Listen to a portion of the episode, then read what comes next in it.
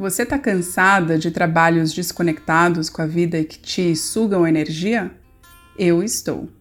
Eu sou a Lela Sá e trago para você no podcast Alto Partos reflexões para aprendermos a morrer e desapegar de um estilo de vida que não nos cabe mais.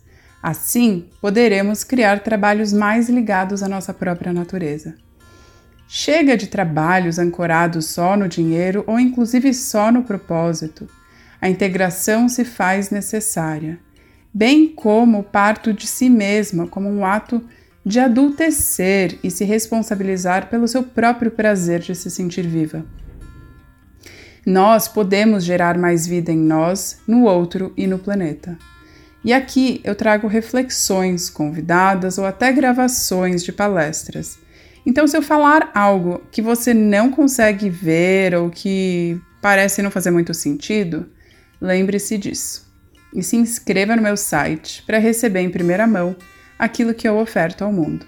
www.lelasa.com. Então, bora criar formas de viver que sejam mais livres, autênticas e que nos dão mais autonomia?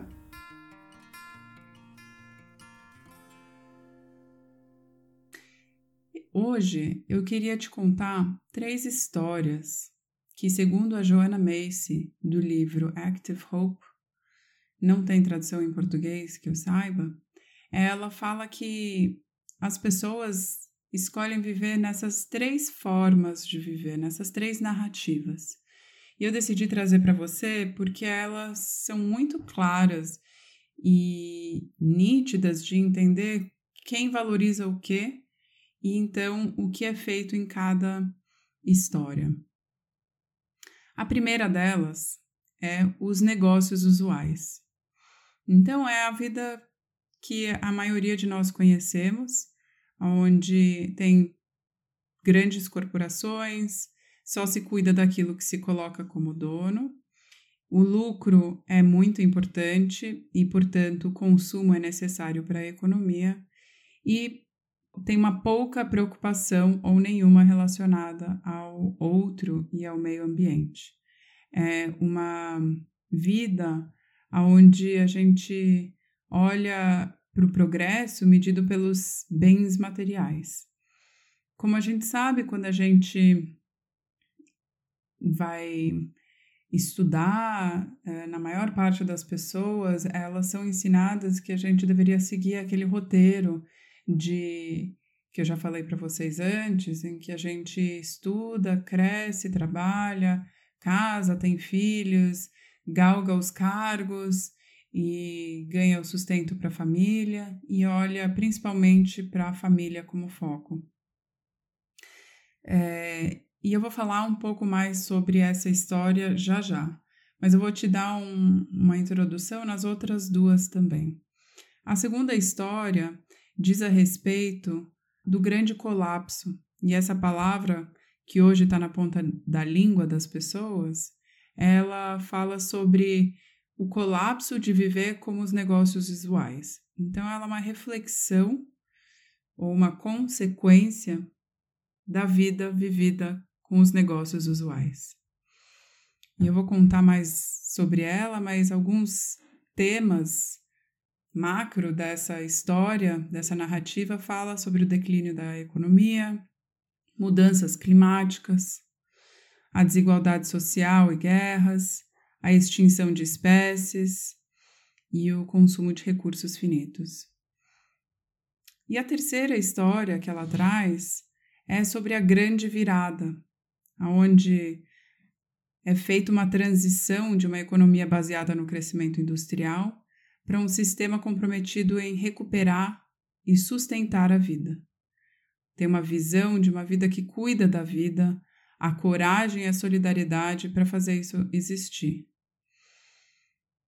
Então, eu vou trazer mais profundamente sobre essas três histórias para você se situar, entender aonde você está e, portanto, o que você está causando, qual é o impacto da forma que você vive. Na primeira, dos negócios usuais, tem um olhar de progresso medido pelos bens materiais, como eu já falei, né? Então, quanto mais rápido ou mais bens você tem, mais bem-sucedida você é para aquelas pessoas que vivem nessa história, né? Se a gente for ver, de 1970 para cá, os itens de se tem uma casa triplicaram. Um conceito que ela traz na, nesse livro é que antes o essencial na China, por exemplo, era uma bicicleta, uma máquina de costura, um relógio de pulso e um rádio. Só que depois de uma década, o normal era também ter uma geladeira, uma TV, máquina de lavar e uma fita cassete. E já nos anos 90, era normal ter carro, computador, celular e ar-condicionado adicionado a essa lista. E assim vai crescendo a lista para os momentos atuais. Então, para o mercado econômico crescer, precisa de consumo e, portanto, precisa aumentar as vendas. Quanto mais a gente compra, mais sucesso o sistema tem. Só que aí eu te pergunto onde a gente vai parar? E a gente acha que essa forma de viver é, é normal, porque a gente cresceu vivendo a vida com as pessoas fazendo isso, os adultos já faziam isso. E pode existir, pairar no ar, que a vida é assim. Não tem outro jeito de viver. Parece que essa é a única alternativa. E, portanto, o jeito é achar o seu lugar dentro dessa forma de viver e, portanto, continuar vivendo essa história. Porque, afinal de contas, a gente foi ensinada que sucesso é ganhar destaque, é ser melhor, mais rápido, ser diferente do que o outro. Procurar um parceiro, ter uma família, sempre estar impecável, bonita, magra e poder comprar o que quisermos faz parte desse roteiro.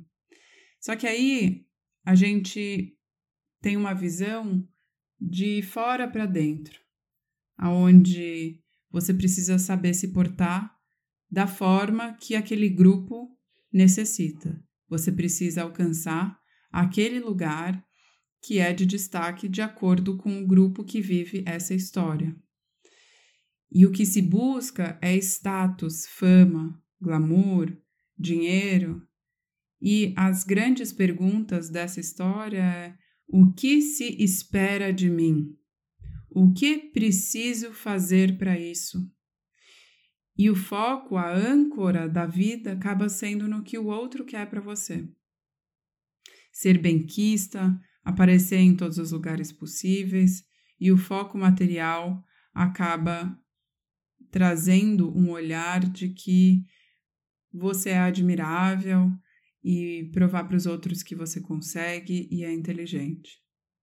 E nessa visão de mundo, os problemas do mundo não são vistos como algo importantes, eles são distantes e irrelevantes comparado com os dramas da vida particular. E dessa forma, a gente vai se isolando cada vez mais, focando só no núcleo familiar e vem um sentimento de esvaziamento. Nada te preenche porque o foco está em agradar o externo. Servir ao outro antes mesmo de se considerar nessa equação. Então, então o progresso para essa primeira história dos negócios usuais é o crescimento da economia como essencial para a prosperidade. A natureza é commodity para o ser humano usar para seus negócios. Promover o consumo é bom para a economia e, portanto, ela deve ser incentivada. E o objetivo dessa narrativa é você se destacar. Lembrando que os problemas das outras pessoas, das nações, das espécies não são de responsabilidade dos indivíduos. Se não está no seu campo de vista, não é importante e assim é vivido os negócios usuais. Essa primeira história, muitas pessoas vivem, eu já vivi muito, e eu entendo que hoje ela precisa ser revista. E aí a segunda história que a Joana Macy coloca é do grande colapso, aonde olhar de frente para essas grandes questões que estamos passando pode parecer desconfortável ou sufocante, Mas para chegar onde a gente deseja, a gente precisa começar por onde nós nos encontramos. E hoje, mais ainda, devido à pandemia, vemos o declínio da economia. O crescimento econômico depende de um crescimento progressivo que envolve muitos recursos e geração de alto nível de lixo. Quanto mais fazemos isso, mais perto a gente vai estar do colapso. Então, quanto mais a gente incentiva o crescimento exacerbado, mais a gente está chegando perto do grande colapso. Também tem a questão ligada a mudanças climáticas, que estão diretamente relacionadas com a forma que a gente consome porque a gente consome mais do que a gente precisa. Isso gera lixo e, pior ainda, a gente nem se responsabiliza pelo lixo, dando destinos corretos para eles, ou mesmo questionando se a gente realmente necessita daquilo. Hoje não é só uma ameaça às futuras gerações. O mundo hoje já vive essas mudanças climáticas com o derretimento das geleiras, por exemplo, as enchentes, as secas e as temperaturas elevadas em lugares inesperados.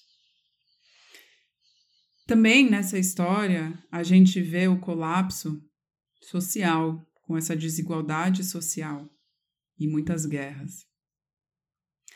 Então, as pessoas hoje estão morrendo de fome novamente no Brasil. Enquanto 20% da população mundial recebe 3 quartos do dinheiro que circula na economia. Enquanto alguns defendem que a economia precisa crescer, a riqueza ainda está chegando nos ricos com esse crescimento econômico. Não está circulando a todos. O aumento, por consequência, do crime, a falta de confiança e o isolamento cresce. A gente perdeu a noção de comunidade. Os muros estão aumentando. Quanto mais rico, maior o muro, porque não há confiança com a comunidade. E sim, isso não muda de um dia para o outro. Mas aumentar o muro não é uma resposta. É uma necessidade do momento, mas também é necessário fazer muito trabalho para olhar para isso, para diminuir a desigualdade social. Então, o colapso desse sistema ele vem em parte na busca por segurança, na luta contra os inimigos, ao invés de endereçar as ameaças que estão presentes na, na desigualdade social, na falta de recursos e na mudança climática. A extinção de espécies devido ao desmatamento, por exemplo, está acontecendo cada vez mais e, infelizmente, nós somos responsáveis pela maior extinção em massa depois dos dinossauros que desapareceram 65 milhões de anos atrás. Tem espécie que tem um papel fundamental no sistema natural saudável, inclusive para a nossa sobrevivência, como por exemplo os peixes que são dependentes dos plânctons, os micro-organismos na água, e que nós também somos dependentes deles, porque eles produzem oxigênio e a gente precisa disso para respirar. E o consumo de recursos finitos que vem acontecendo não está ajudando a gente a gerar vida, muito pelo contrário, isso está gerando risco de, por exemplo, a falta de água no mundo acontecer nos próximos 20 anos. Há o risco de dois terços da população mundial ficar sem água nos próximos 20 anos, segundo um relatório da ONU, por conta da industrialização, das enormes irrigações, do crescimento da população combinado com a vida moderna, desconectada com os problemas que vivemos. E por que, que eu estou falando isso tudo? Não quero ser uma eco chata.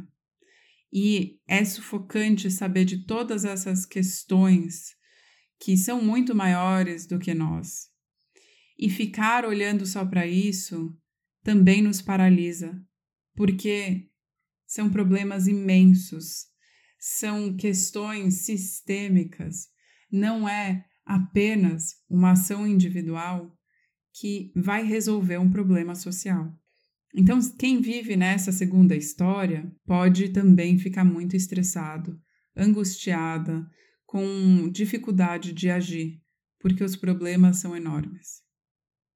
Já a terceira história que ela coloca fala sobre a grande virada, onde tem essa transição do crescimento industrial para um sistema comprometido em recuperar e sustentar a vida. E nessa visão, existe coragem e solidariedade para fazer isso existir. Tem colaboração entre as pessoas que acreditam que é possível realizar essa grande virada. Tem um dado no livro dela que fala que já tem mais de um milhão de organizações que trabalham em prol da sustentabilidade ecológica e da justiça social. Olha que maravilhoso! E é provável que você não sabe disso porque a grande mídia não quer te contar. Porque é melhor te manter na visão dos negócios usuais para, inclusive, manter a economia crescendo. E nessa terceira história, o objetivo é sustentar e celebrar a vida. E para isso ela coloca três dimensões dessa história. Não tem uma melhor que a outra, maior que a outra, todas são necessárias e possivelmente você vai se sentir mais chamada por uma do que por outra. Então, uma das dimensões é diminuir o estrago dos negócios usuais, ou seja, proteger a vida natural que ainda existe, a fauna, as florestas, a biodiversidade, as águas limpas e a terra fértil. Ainda tem isso no planeta e a gente deveria resguardar isso. Defender aquilo que todos nós temos em comum, chamar o planeta Terra de casa. Protestar contra práticas que ameaçam a nossa casa. Só que só isso não é o suficiente. A gente precisa também substituir os sistemas que causam esses danos. E aí vem a outra dimensão, ou a segunda dimensão, não mais importante do que a primeira e nem menos, que é a criação de sistemas que sustentam a vida, e nessa dimensão envolve pensar a forma que a gente faz as coisas. E aqui entra atitudes que você e eu podemos ter e que já vai te colocar nessa história. Então, onde você gasta o seu dinheiro, guarda o seu dinheiro ou usa o seu tempo é muito importante. Pensa nos investimentos se você não visse eles só pela rentabilidade e sim pelo impacto que eles estão gerando, que lugares, que investimentos, que iniciativas você colocaria o seu dinheiro para fazer que futuros crescerem? Então, quem vive na grande virada nessa história, investe naquilo que não só traz rentabilidade, como também tem um retorno social e ambiental. E quanto mais pessoas colaborarem colocando dinheiro nesses fundos, mais benefício todos nós vamos ter. Outro ponto que você pode fazer é comer comida cultivada no sistema agroflorestal ou orgânico, ao invés de comprar aquela comida que degrada o meio ambiente com pesticida, com agrotóxicos diversos. Tem um dado que a gente consome 7 litros de agrotóxico por ano, individualmente, se a gente comer as comidas, as verduras e os legumes que são vendidos em supermercados convencionais. Então, financiar sistemas que colaboram com os pequenos produtores para plantarem a sua comida, melhor é para você, para eles e para todos nós. Além disso, quando você for comprar alguma coisa, busque comprar de empresas denominadas comércio justo, que são aquelas que pagam todos da cadeia de forma justa. Isso contribui para não extrair o máximo das pessoas e dessa forma você vai estar tá pagando talvez mais caro. Mas quando você fala, ah, isso está barato, estava na promoção, consegui comprar. Alguém está pagando a sua conta. Então, pensa sobre isso. Quando você compra algo barato, alguém está pagando a sua conta. Quando você compra, por exemplo, da Zara, que tem trabalho escravo, você está topando que exista mais trabalho escravo no mundo. Então, financiar o futuro que você deseja é também fazer as suas escolhas conscientes de consumo. Um outro ponto que é interessante é você pensar em como morar ou financiar prédios, se é que você quiser morar em prédios, que sejam construídos ou cuidados com bases sustentáveis. Ou quando você opta por trabalhar, que seja em uma dessas áreas que contribui para o desenvolvimento regenerativo, para consumir com esse olhar ou investir seu dinheiro a partir desses princípios. Assim você já vai estar tá fazendo parte dessa grande virada. E através dessas escolhas, de como viajar, por exemplo, onde comprar, o que comprar, como guardar seu dinheiro, a gente vai estar tá contribuindo também para o desenvolvimento de uma nova economia circular, que não está enriquecendo poucos. A grande pergunta que reside aqui é: há uma outra maneira de fazer as coisas que possa beneficiar mais do que causar danos?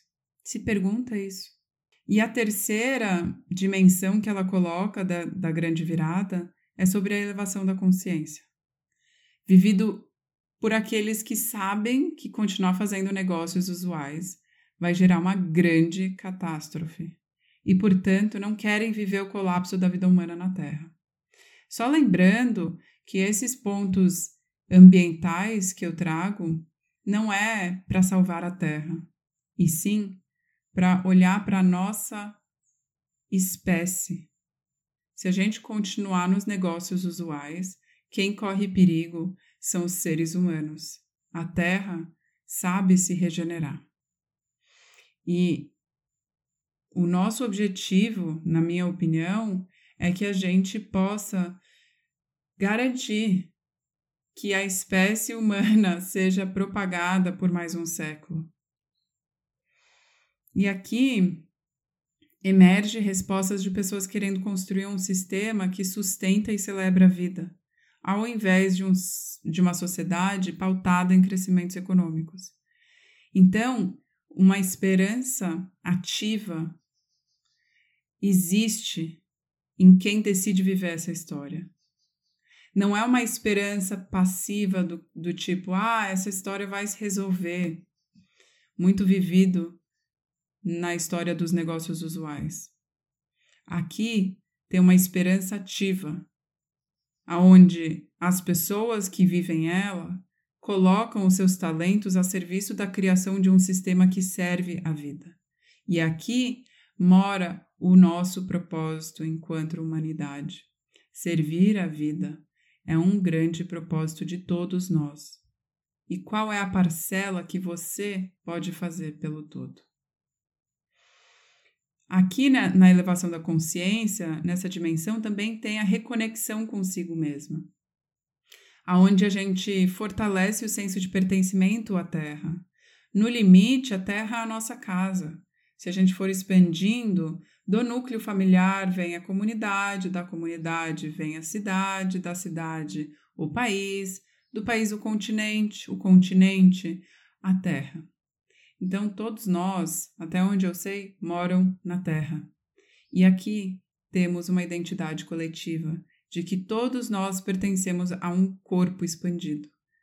Esse ser vivo chamado Terra, ou para alguns, Gaia nós habitamos vários corpos, né? Como eu coloquei, é, falando da casa, da comunidade e assim por diante, todos eles são como o nosso corpo. A gente usa o nosso corpo físico como um veículo para estar aqui e é muito importante a gente cuidar dele. A gente usa a nossa casa para os privilegiados para poder se sentir seguro, para poder estar inteiros, descansados, poder dormir. essa casa também precisa de cuidado. Assim como a casa estendida ou o, o corpo da comunidade, que é aquela que a gente interage, que é aquela que a gente pode estar mais próxima. E quando a gente atualiza esse senso de coletividade, a gente expande a nossa rede de relacionamentos e que possivelmente nos revigora e previne um burnout. Então, em resumo, é uma mudança de valores, transformando as nossas percepções do que é bom, belo e verdadeiro. Então, para resumir, não tem narrativa correta. Tem pessoas vivendo nas três histórias. A questão é qual você quer se dedicar à vida. É provável que você esteja mudando de uma história para outra, ou possivelmente vivendo uma vida seguindo a narrativa dos negócios usuais, até que algo desperta a sua atenção da bagunça que a gente se encontra e assim você reconhece no âmago o colapso que a gente pode enfrentar. Muito da vida de quem vive os negócios usuais está mudando por conta do colapsos que já estão ocorrendo. Mas tem o seu ponto positivo, apesar do colapso que a gente vê, que é a esperança ativa de poder fazer diferente. Desde que não sejamos pegos pela cultura da distração e inundarmos nos nossos vícios ligados a álcool, drogas ilícitas, a próprias redes sociais, são pontos que, se não bem cuidados, você pode estar tá vivendo uma grande distração. Então, olhe à sua volta e faz um exercício.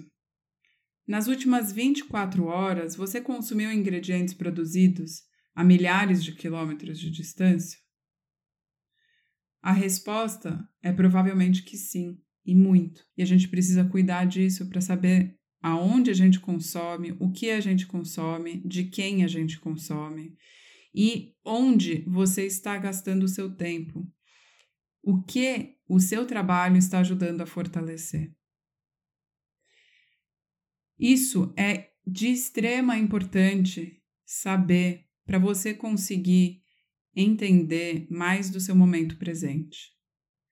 Então eu vou falar mais de alguns exercícios lá no grupo de lembretes, então vai lá para receber o outro áudio e também me coloca as perguntas que você quiser lá no Instagram para a gente trocar e criar mais diálogo sobre isso. São três grandes histórias que podem nos ajudar a entender como o nosso dia a dia e as nossas decisões vão culminando numa realidade. Então, cabe a nós escolher qual a gente quer viver e que mundo a gente quer criar.